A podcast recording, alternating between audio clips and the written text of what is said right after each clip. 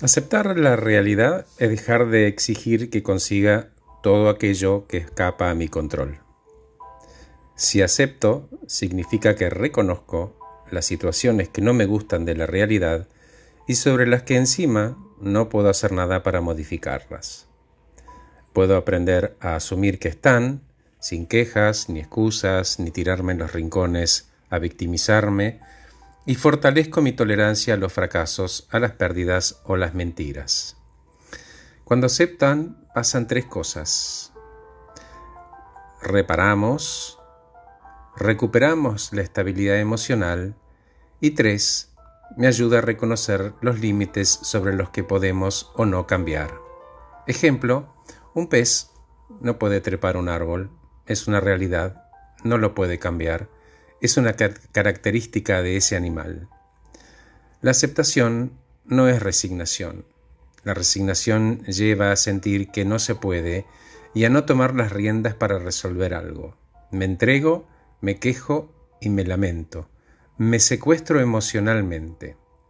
Aceptar, en cambio, es admitir y afrontar todas las situaciones, reconocer la realidad, la de los peces, de nuevo, que no pueden trepar un árbol, dejan atrás lo que no pueden cambiar para centrarse en lo que sí pueden y controlar y corregir. ¿Y qué puedo controlar y corregir? Todo lo relacionado con mi persona. En el momento en el que acepto algo, me abro a elegir entre renunciar o seguir adelante diseñando acciones que estén alineadas con mis valores. Me acepto sin condiciones, más allá de mis resultados, y de si recibo aprobación o críticas de otros. ¿Por qué? Porque mi valor individual no depende de la aceptación de los demás, depende de que opte por seguir honrando mis valores personales intactos.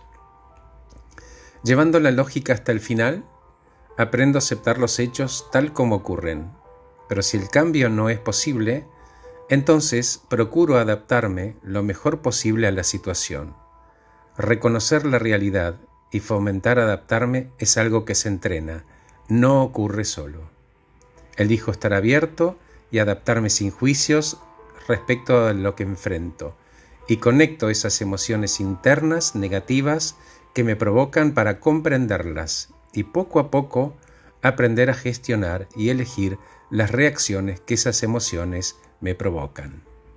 Gracias por escucharme. Soy Horacio Velotti. Que estés muy bien.